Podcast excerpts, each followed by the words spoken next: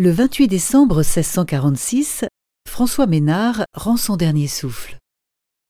Diffusia.fr vous invite à écouter un extrait de son poème Que j'aime ces forêts. Que j'aime ces forêts, que j'y vis doucement, qu'en un siècle troublé j'y dors en assurance, qu'au déclin de mes ans j'y rêve heureusement, et que j'y fais des vers qui plairont à la France.